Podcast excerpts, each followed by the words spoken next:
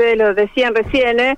Eh, gris, absolutamente gris, bastante húmeda, ventosa y por momentos destemplada. No sé, de temperaturas, eso lo podrán aportar ustedes, pero bueno, es una mañana como para no, no, no quitarse el abrigo porque, bueno, podría llegar a ser riesgoso. Casi 17 grados, Gaby. Mira vos, mira vos. Bueno, 16, debe ser que no se sienten porque, claro, el cielo está totalmente cubierto, eh, totalmente cubierto, no hay manera, al menos por ahora que el sol nos acompañe. Hasta hace algunos minutos en la zona del microcentro de la ciudad de Santa Fe y específicamente en inmediaciones de la municipalidad de la ciudad de Santa Fe se llevó adelante una eh, muy, muy ruidosa protesta por parte de los transportistas de carga que eh, prestan servicios a la municipalidad capitalina. Eh, el tema es reducción horaria y con eso también reducción de, de, los acuerdos firmados con anterioridad. Estuvimos hablando con Martín Bobuar, él es el presidente de FATA, que es la Federación de Transportistas de Carga, que nos explica cuál es la temática que los, los aborda, que los llevó a manifestarse hoy con casi 22, 25 camiones girando en torno de la municipalidad en una muy ruidosa manifestación. En la carga horaria, en cuanto a la prestación de servicio que nosotros hacemos en la municipalidad, eh, veníamos charlando con funcionarios municipales respecto de la tarifa eh, para la prestación de servicio y bueno, en el medio de las negociaciones nos encontramos con esta novedad de que en algunos sectores, o en la mayoría de ellos, sobre todo sectores sensibles que hacen a la prestación de servicio, se van a encontrar reducidos en su prestación hasta un 50%.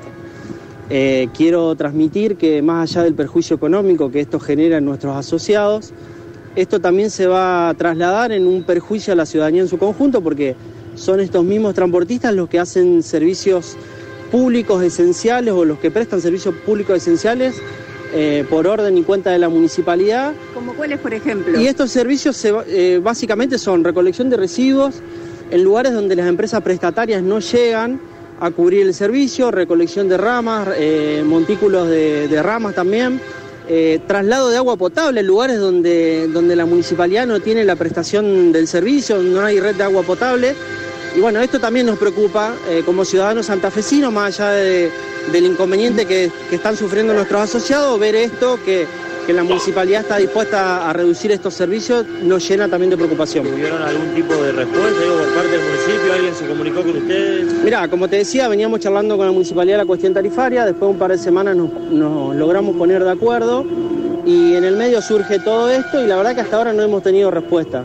Nosotros nos juntamos con, con funcionarios de Hacienda, eh, y bueno, ellos tomaron el reclamo, quedaron que lo, iban a trasladar a quien corresponda, al, intendente.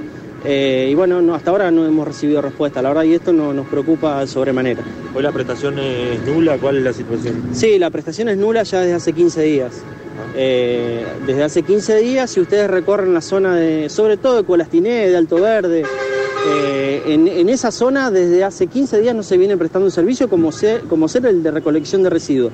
Y permítame hacer una mención muy particular a las ferias de, emprendedores que funcionan en la ciudad de Santa Fe, organizados por la propia municipalidad.